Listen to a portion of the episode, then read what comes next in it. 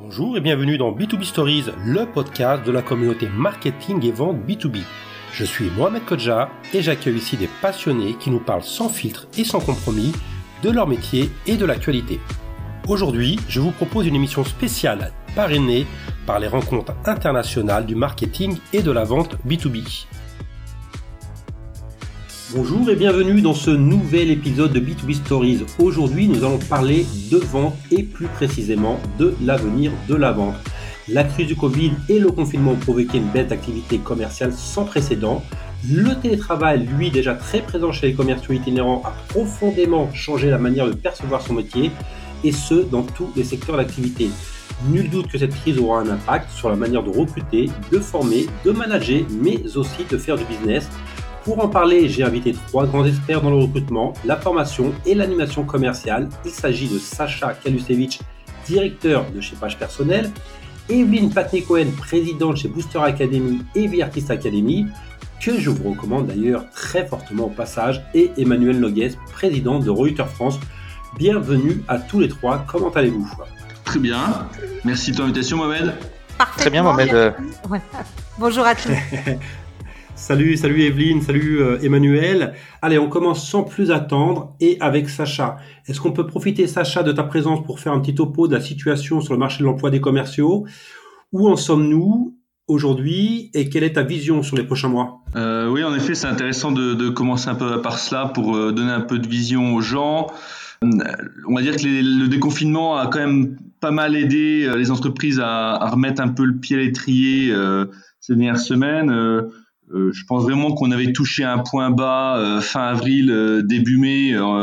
En, termes d'activité de, recrutement. On avait eu durant le confinement des secteurs qui étaient un peu désynchronisés entre des entreprises qui stoppaient tous les recrutements, d'autres qui freinaient grandement, d'autres à l'inverse qui continuent à recruter. Et je pense qu'Emmanuel ici présent pourrait nous en parler. Donc on avait pas mal de, secteurs qui étaient un petit peu désynchronisés. Et dans tout cela, les commerciaux malheureusement ont été, je trouve, les plus impactés en termes d'emploi parce que bah, beaucoup d'entreprises, euh, vu le contexte économique, euh, n'ont pas voulu investir sur de commerciaux. Euh, maintenant, avec le déconfinement, je suis un peu plus optimiste parce qu'il y a quand même des signaux qui montrent que les entreprises reprennent un petit peu une activité un peu plus normale et repartent de l'avant sur du recrutement, mais ça reste quand même relativement mou. Et comme actuellement on est encore sur une activité euh, qui est un petit peu mitigé, avec beaucoup d'entreprises qui n'ont pas repris à 100% leur activité. Euh, j'ai le sentiment que les, les, prochains mois vont être euh, relativement mous aussi en termes de recrutement et d'emploi des commerciaux. Maintenant, le seul conseil que je peux donner à tous ceux qui vont nous écouter ou tous ceux qui sont commerciaux terrain, c'est c'est vraiment de, de, faire en sorte de pouvoir repartir au plus vite possible au combat, j'ai envie de dire, pour redresser l'activité, parce que plus vite on, on pourra redresser l'activité, plus vite les entreprises pourront euh, avoir confiance et, et, recruter à nouveau. Il faut, il faut éviter le, le statu quo, si je te comprends bien.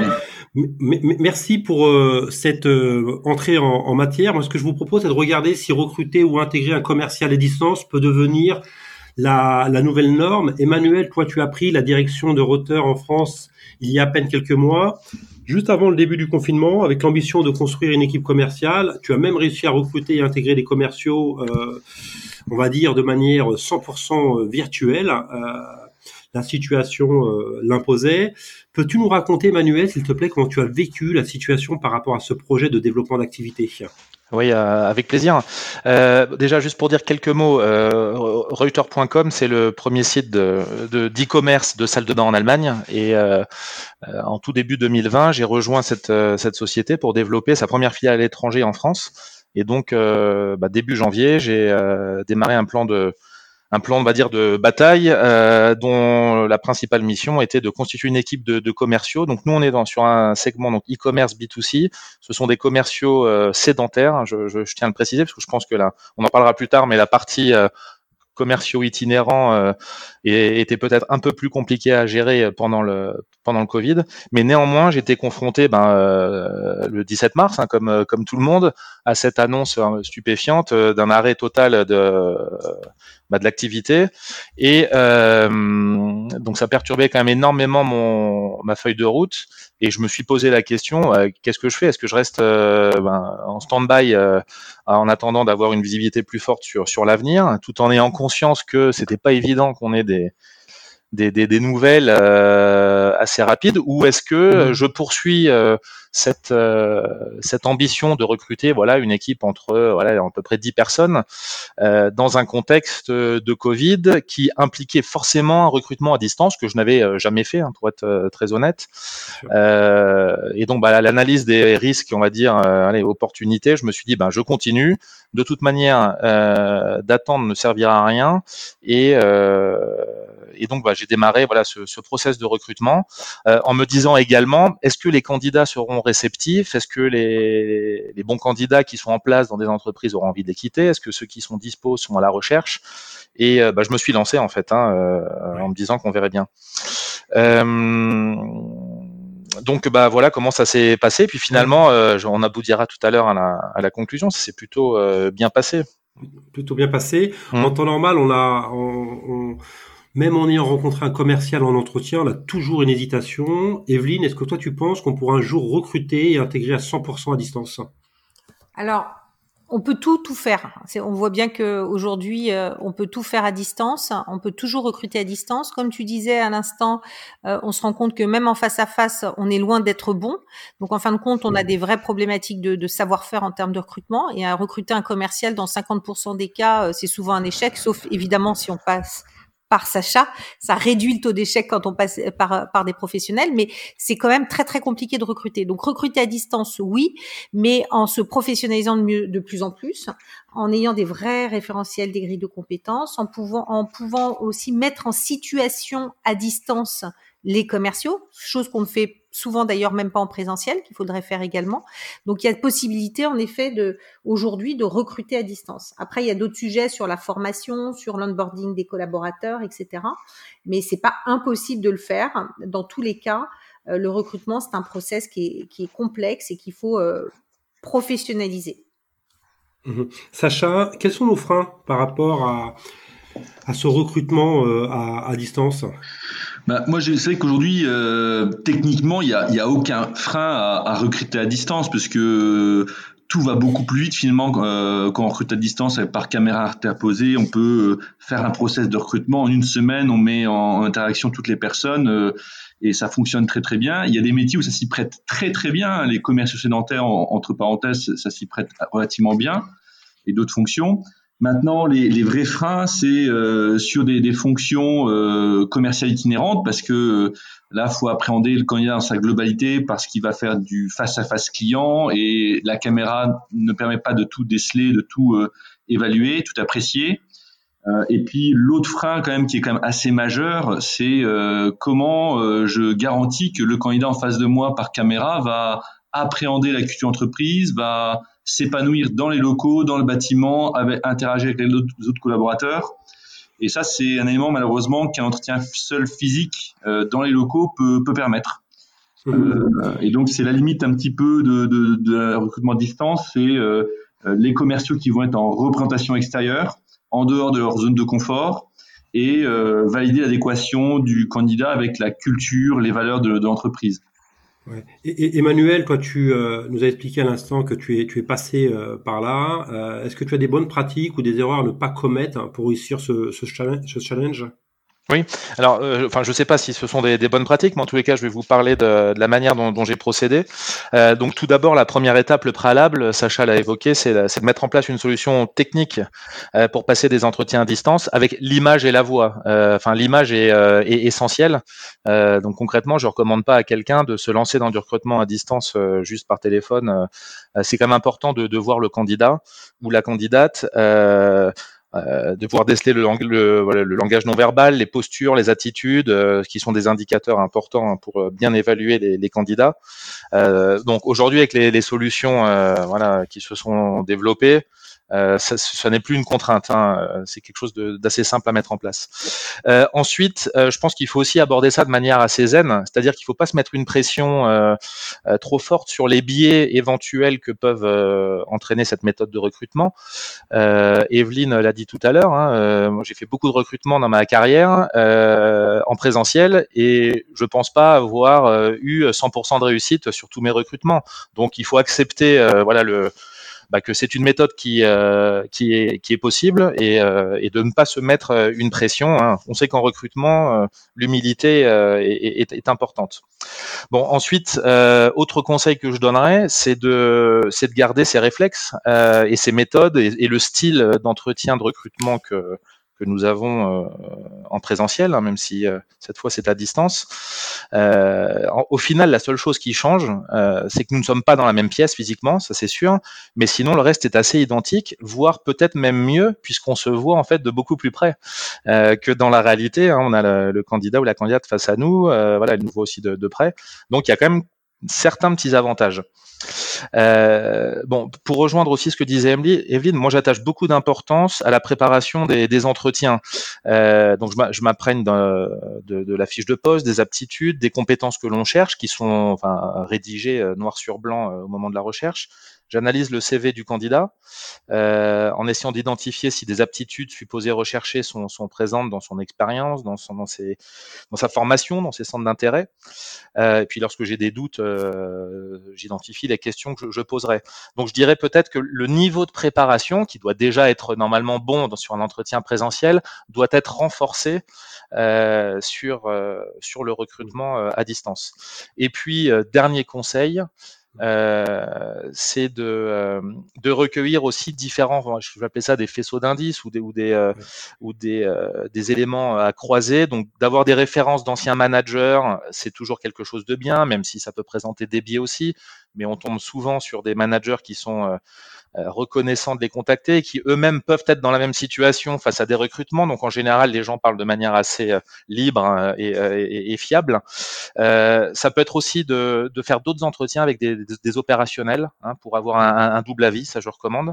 Et puis des mini cas d'études, euh, c'est des choses qu'on a faites chez, Reuters euh, sur notamment des personnes qui doivent assurer du, du service après-vente par téléphone, où on les a confrontés à des cas d'études en, en, en, temps limité par à distance. Hein. Euh, devant la caméra. Merci pour euh, ces précisions. On oublie parfois aussi que le commercial euh, nous teste. Et on parle souvent d'onboarding pour fidéliser, garder le commercial et, en tout cas faire en sorte qu'il soit dans les meilleures conditions pour pouvoir s'épanouir.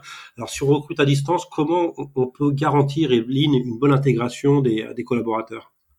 Alors je ne me rends pas compte, mais je pense que l'onboarding à distance doit pas véritablement aujourd'hui encore exister en France.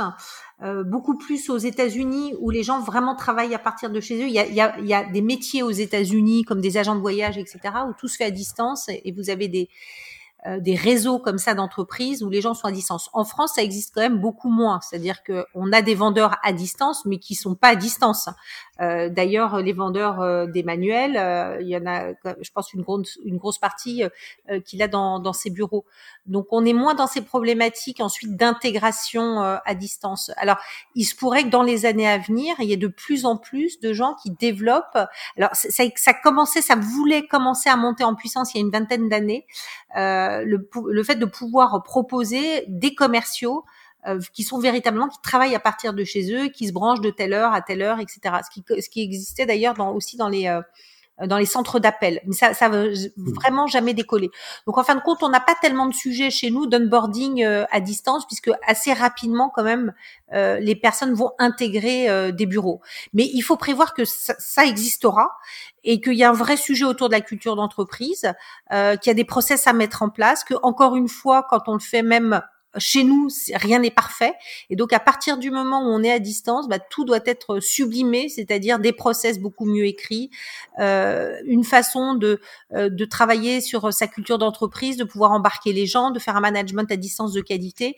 Donc, dès que vous êtes à distance, il euh, faut être encore meilleur sur, euh, sur les process internes. Est-ce que les outils qui sont à notre disposition pardon, sont, sont suffisants et, et quels sont-ils aujourd'hui? Alors déjà, moi, je suis, je suis une férue de méthode et pas d'outils. C'est-à-dire que je pense que le premier sujet, c'est pas toujours les outils, c'est la méthode.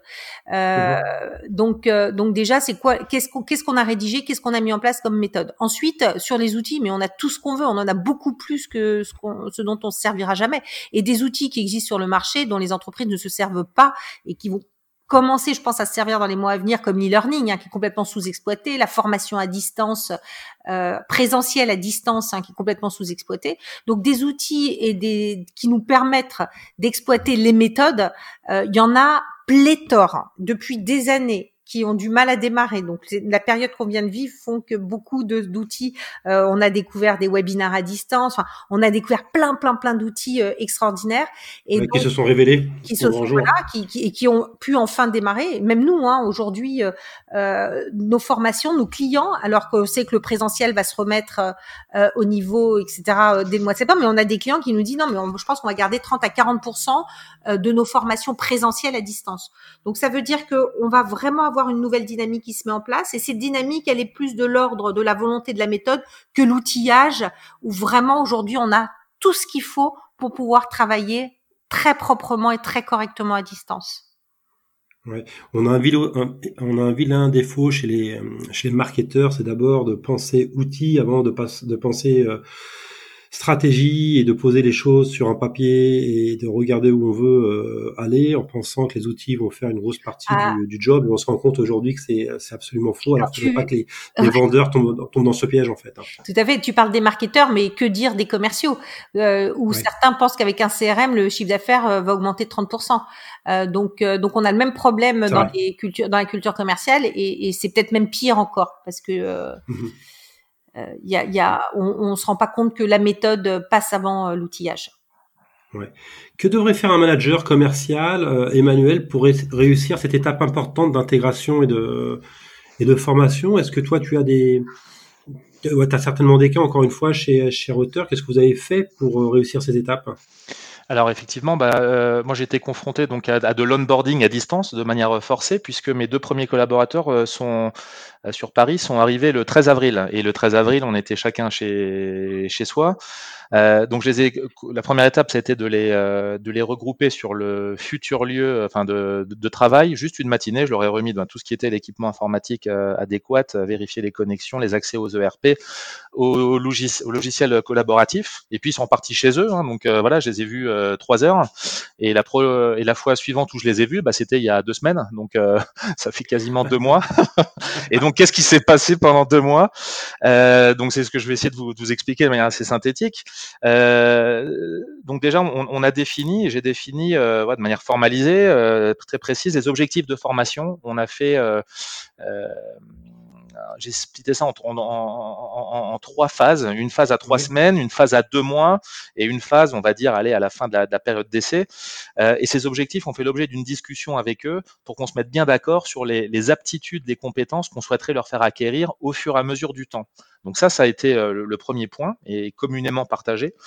Euh, bah, le deuxième, ça a été assez fastidieux, mais on doit le faire en interne aussi pour du présentiel, c'est de préparer le contenu des formations, d'identifier les intervenants en interne qui, qui, doivent se charger des formations, parce qu'il y a plusieurs il y a plusieurs niveaux de formation, hein, formation produit, métier, ERP, euh, euh, formation juridique. Euh, donc il y, a, pas mal d'intervenants.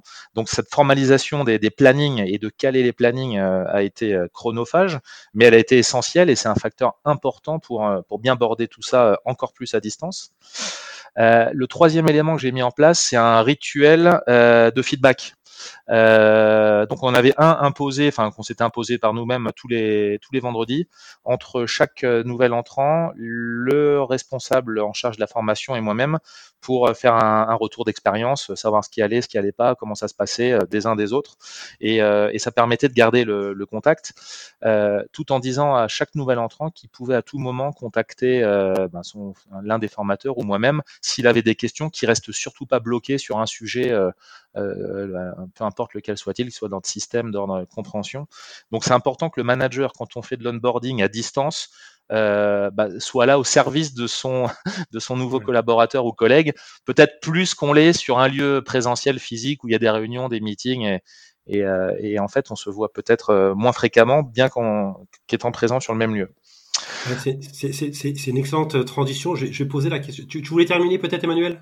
Non, non, c'est bon. C'est euh, voilà, ça c'est. Et donc le bilan peut-être si, euh, juste de dire que le bilan est positif puisqu'on a on a intégré nos bureaux là il y a à peu près deux semaines et euh, donc du coup j'ai des collaborateurs donc de nouveau viennent d'arriver là mais ils seront pas on, onboardés on va dire à distance, ils seront en physique et, et le niveau de, de, formation des premiers au bout de deux mois est très très bon. Il est peut-être même, alors je le saurais jamais, mais peut-être meilleur que si on l'avait fait en présentiel, parce qu'il y a eu une attention énorme d'apporter euh, par tous à cette, euh, à cette situation inédite.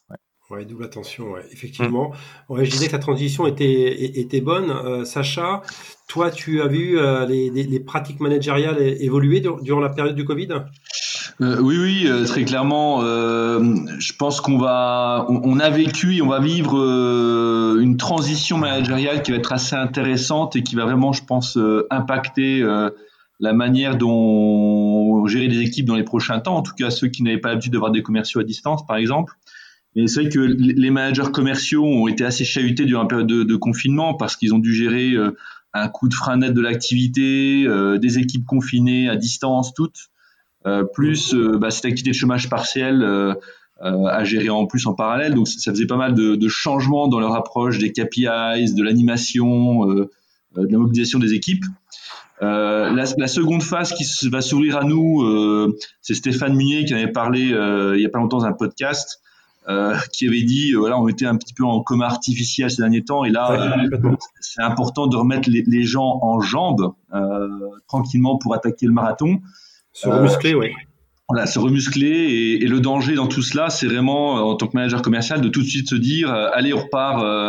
à fond commercialement comme auparavant et de, fatiguer les équipes ou en tout cas de, les épuiser trop vite.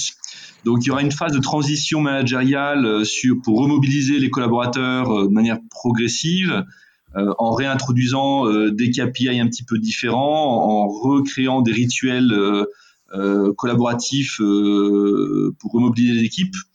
Et puis la troisième étape, ça va être intéressant. Si, je peux me permettre, avant que tu passes à la troisième étape, là pour pour compléter et Peut-être aussi euh, qu'il y a des liens et, et ça c'est c'est pas c'est pas anodin qu'il y a des liens qui se sont euh, construits avec euh, avec les clients, avec les prospects qui sont différents pendant le pendant le Covid. Et, et ça c'est un, c'est un point qui est très très très important à prendre à, à prendre en considération. Oui, je suis entièrement d'accord là-dessus. Euh, moi, j'ai des collaborateurs qui, confinés, ont, ont continué à, à entretenir euh, un lien limite parfois euh, désintéressé avec certains clients qu'ils voulaient vraiment suivre et accompagner.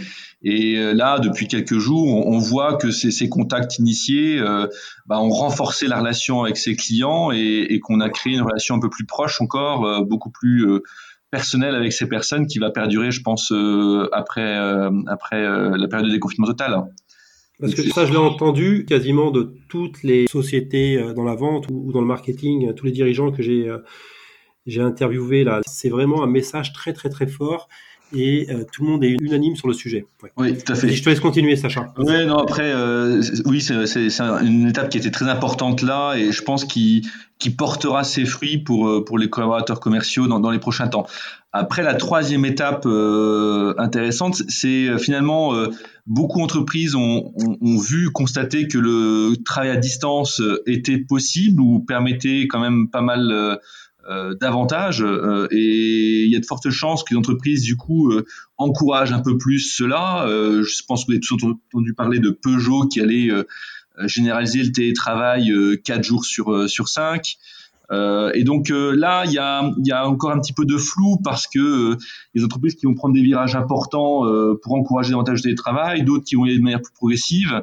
La limite de cela, c'est ce que disait Evelyne un petit peu précédemment, c'est le risque d'aller sur un modèle beaucoup plus anglo-saxon, beaucoup plus américain, euh, où bah, à travailler trop à distance, on risque un petit peu de, de perdre un petit peu le, le, sens de son travail, le sens de la entreprise, de, de créer une relation peut-être euh, avec son employeur qui va être très différente, plutôt transactionnelle que, que sur l'aspect euh, émotionnel du, du, du job. Euh, et donc là, il y a, y a, une interview qui est hyper intéressante sur BFM qui a été faite par euh, Claude Delgen de, du groupe Technologia, euh, qui vraiment parlait du, du, risque un petit peu du, de l'excès de télétravail dans les relations entre salariés, dans l'isolement des salariés. Et, et, je pense que là, à la fois, il va falloir assouplir un petit peu les règles de l'entreprise pour permettre davantage de télétravail, mais trouver le juste milieu pour accélérer euh, dans le business et euh, dans le télétravail. Oui, c'est intéressant ce que tu dis parce que euh, on, l'a tous lu récemment. il y a tout un tas d'articles euh, très bien fait d'ailleurs, hein, et, et, on constate qu'il y a deux écoles, deux écoles qui, qui se valent quand tu regardes le, le, fond des, euh, des, articles, des écoles qui sont pour le télétravail, d'autres qui sont contre. On prend souvent en comparaison les, les États-Unis, mais quand on y regarde de plus près, les États-Unis reposent sur un modèle qui n'a absolument rien à voir avec euh, le modèle européen et encore beaucoup moins avec le modèle, le modèle français. Est-ce que la manière de faire du business va changer durablement? Euh, Tout le monde parle de télétravail. Certaines entreprises comme Peugeot, comme tu le, que tu citais à l'instant, Sacha, veulent radicalement changer euh, d'organisation pour proposer quatre jours de télétravail. En revanche, des experts disent qu'au-delà de deux jours par semaine, danger pour l'emploi, pour le salarié, pour les entreprises. Les commerciaux ont toujours eu l'habitude de travailler à distance. Néanmoins, le contexte que nous avons traversé a peut-être changé de façon dont nous allons faire du business demain. Euh, est-ce que toi, tu penses, Emmanuel, que cette crise va impacter le processus commercial de la vente de demain? Euh, moi, je pense que cette crise du, du, Covid, elle a forcé les entreprises et, et leurs clients d'ailleurs à s'adapter euh, en utilisant donc des moyens qui sont euh, palliatifs, euh, mmh liés à l'impossibilité de se rencontrer. Donc ça, c'est une, c'est, une réalité. Bon, je parle bien évidemment des secteurs hein, qui, qui pouvaient maintenir une activité. C'est sûr qu'un restaurant ou un hôtel, c'était difficile de garder un lien client dans, dans, de par les mesures prises. Mais il y a quand même un bon nombre d'entreprises et, de secteurs qui, heureusement, euh, bah, ont, pu euh, bah, garder le, contact avec, euh, les clients. Et, beaucoup, je pense, ont fait l'expérience hein, que c'était gérable et que c'est plutôt bien gérable dans le B2B, c'est sûr, et qu'il pouvait y avoir des, des gains de productivité et d'efficience à développer cette relation commerciale à distance. Alors, je, peux en citer quelques-uns que, que, je vois, que peut-être vous partagerez. Euh, alors, c'est ce que quand j'étais dans mon expérience précédente, j'encadrais des commerciaux euh, itinérants en B2B, et euh, voilà, je, veillais à ce que j'appelais le, le, temps inactif de vente, qui est représenté par les trajets en voiture, les connexions, les temps d'attente chez les clients. Bah, L'avantage du, de, du travail à, à distance, c'est qu'on supprime ce temps qui peut être très très important. Euh, et c'est un temps qui peut être du coup remplacé par un, par un temps beaucoup mieux euh, valorisable, euh, soit par un plus grand nombre de rendez-vous par visioconférence si c'est possible, ou pour travailler sur des sujets de fond, pour mieux se former, pour entretenir son réseau à distance, hein, comme parlait Sacha tout à l'heure. Donc ça, c'est un avantage, je pense, non négligeable. Euh, moi, dans mon expérience précédente, hein, les, commerciaux, on estimait qu'ils avaient entre ouais, 25 et peut-être 30% de temps inactif. Alors ça ne voulait pas dire euh, ils ne faisaient rien, mais vous étiez en trajet, en voiture, ça ne les empêchait pas d'être au téléphone, mais c'était un temps moins productif.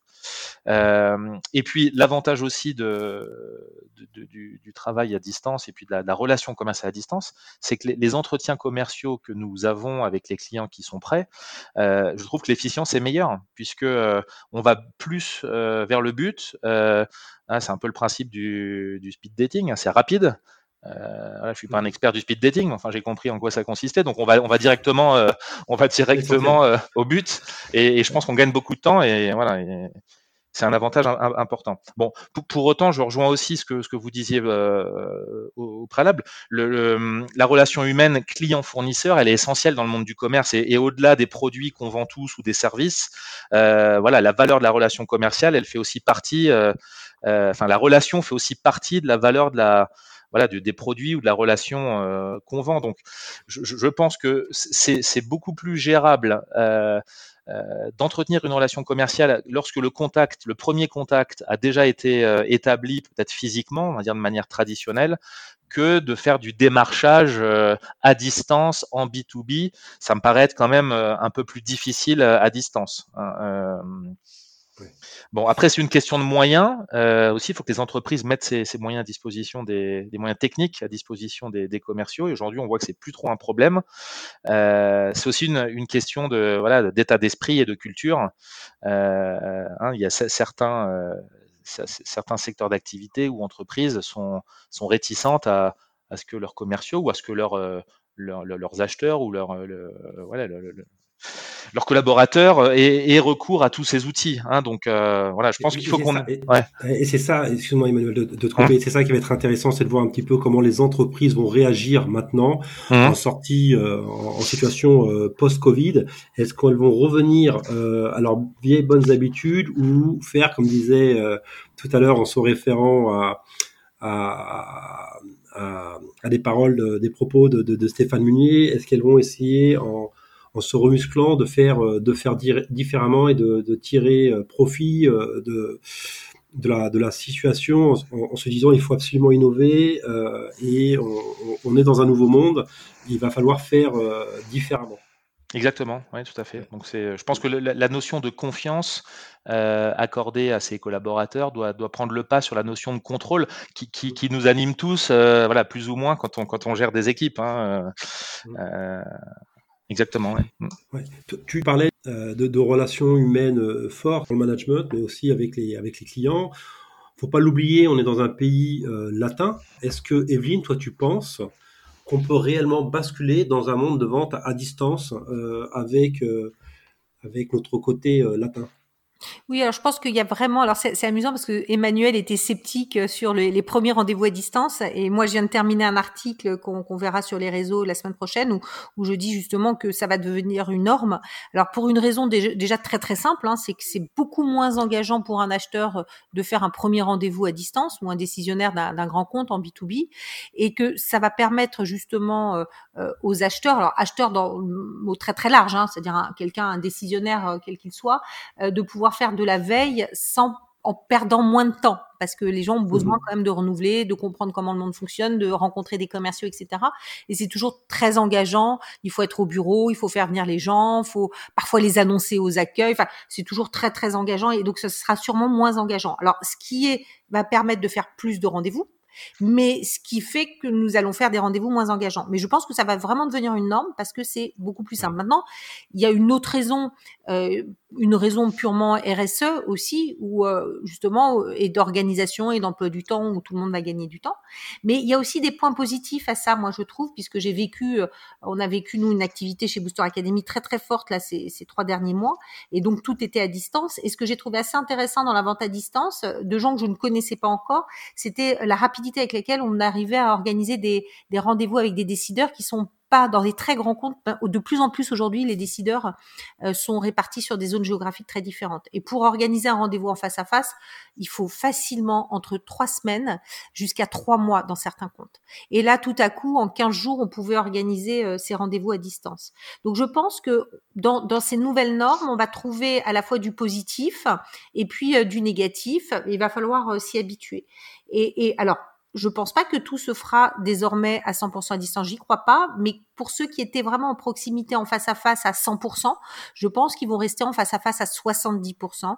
Et je pense que ce qui va euh, sauter en premier, ce sont les premiers rendez-vous qui se feront à distance et que après, dès que le rendez-vous est pris, dès qu'on fasse, dès qu'on va passer en phase de proposition ou, ou de rendez-vous euh, euh, un petit peu plus exploratoire, là on passera en, en face à face. Euh, voilà, voilà ce que je pense réellement et voilà ce qui risque de se passer dans les semaines à venir de façon assez durable. Et comme disait Emmanuel, en, termes de dépenses, de coûts, d'acquisition même d'un client. Quand, quand, vous regardiez aujourd'hui le coût d'acquisition d'un client, quand vous faites ce calcul-là, un rendez-vous coûtait en fonction des entreprises entre 750 euros et 2000 euros. Dans cette somme-là, vous avez le salaire du collaborateur, mais vous avez sa voiture, vous avez euh, euh, ses frais de déplacement et puis le temps qui est pris en termes de déplacement. Je pense qu'en faisant euh, ce type de calcul, on va se rendre compte qu'on va diminuer les coûts facilement de 30%. Donc c'est pas, c'est pour ça aussi par ailleurs que beaucoup d'entreprises en B2B, type Salesforce, HubSpot et d'autres, alors toujours des belles boîtes américaines, euh, ont, ont, décidé d'avoir une force de vente qui soit pratiquement totalement euh, euh, sédentaire, parce que voilà, tout en gardant malgré tout la qualité de la relation. On n'a rien perdu en termes de qualité de la relation. Donc il va falloir que les mmh. pays latins et que nous nous habituions à ces nouvelles normes. Mmh. Bon, bah, vous êtes unanime, euh, c'est même catégorique. Les métiers des commerciaux vont radicalement changer. Est-ce qu'on aura besoin demain de toujours autant de commerciaux terrain ou en rendez-vous chez le client? Sacha, quel est ton point de vue? Je partage tout à fait ce que vient de dire Evelyne. Hein. C'est le sentiment que j'ai. Euh, j'avais le sentiment avant le confinement, en effet, que les clients étaient quand même de plus en plus éduqués. Euh, en tout cas, quand ils avaient l'intention d'acheter quelque chose, ils étaient très bien renseignés, donc ils perdaient beaucoup moins de temps à faire des, des rendez-vous prospectifs. C'était devenu très difficile de, de prendre des, rendez-vous euh, prospectifs pour faire une première présentation. Et, en effet, euh, je pense que demain, euh, ces rendez-vous-là, comme l'a dit Evelyne, vont, vont, vont se faire beaucoup plus à distance. Et ensuite, il y aura un contact physique lorsque l'acte d'achat, en tout cas, sera un peu plus mûri chez, chez, le, chez le contact. Donc euh, oui, je pense, je suis convaincu que le, le, métier de commercial va, va évoluer. Il y a des métiers bien sûr où l'approche va rester traditionnelle parce que ça le nécessite, mais il y a quand même beaucoup beaucoup de métiers dans la vente de services qui vont euh, évoluer vers une vente beaucoup plus à distance. Euh, et je suis d'accord avec Kevin sur cette euh, approche de, de 70% euh, sédentaire et 30% en, physique. Hein. Donc ça va être une évolution les prochains temps. Oui. Emmanuel?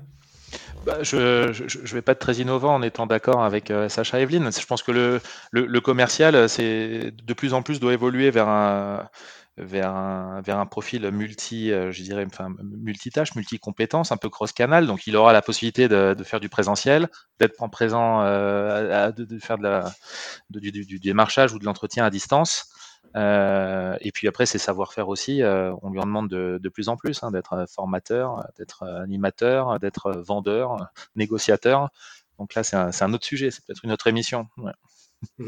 On, est très très loin de la, vente de, de, copieurs d'il y, a, y a 20 ans, 25 ans, 30 ans, où les commerciaux se déplaçaient directement sur le, terrain, comme quoi le, monde évolue à une vitesse incroyable et tous les métiers sont, à un moment euh, donné, euh, voué à, à, changer. Allez, Evelyne, je te laisse le mot de la fin. Moi, le mot de la fin, c'est de se dire que on peut tous s'en sortir à partir du moment où on y va. Il faut pas rester dans l'attente, faut y aller. Il y a du business, clairement tous ceux qui sont dans l'attente, qui attendent un mois de septembre, un mois d'octobre, euh, qui va renaître, je pense que laisse la place à tous ceux qui se bougent à l'heure actuelle et qui y vont. Donc je pense qu'il y a des vraies opportunités. Je pense également que tous les secteurs qui sont en très grande difficulté, dont on nous parle, type l'aéronautique, l'automobile, sont très aidés par l'État, donc, donc ils vont pouvoir continuer à investir et à penser à l'avenir. Donc voilà, on est dans un monde nouveau avec plein d'opportunités. Donc vive le business et allons-y gaiement. Merci beaucoup Evelyne. L'émission touche à sa fin. On peut donc conclure peut-être en disant que les métiers des commerciaux, la manière de faire de la vente vont évoluer dans les prochains temps, dans les prochains jours. Toutefois, je rajouterais euh, qu'il faut veiller à ne pas basculer dans un modèle 100% virtuel car on risque de basculer dans une relation transactionnelle et cela retirerait tout le côté attractif de la vente, tout son intérêt très certainement. Il est donc impératif de conserver le côté humain propre à la vente pour entretenir ce côté émotionnel.